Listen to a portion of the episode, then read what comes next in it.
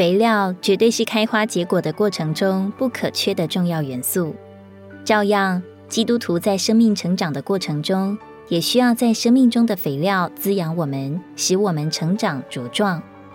真正的肥料，并非物质上的祝福或安逸的环境，而是在神这位伟大栽种者的主宰权柄下，能将各种逼迫、击打和诸般生命中的难处做成肥料，对我们的生命产生无限益处。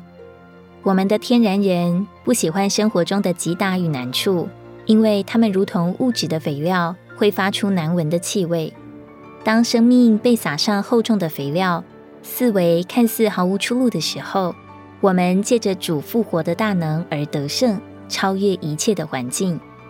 愿我们不再抱怨与苦恼，在任何环境中持定元首基督，以一颗单纯爱他的心，在他的滋养与同在中奋力前进而得胜。罗马书八章十八节，因为我算定今时的苦楚，不配与将来要显于我们的荣耀相比。如果你喜欢我们的影片，欢迎在下方留言、按赞，并将影片分享出去哦。天天取用活水库，让你生活不虚度。我们下次见。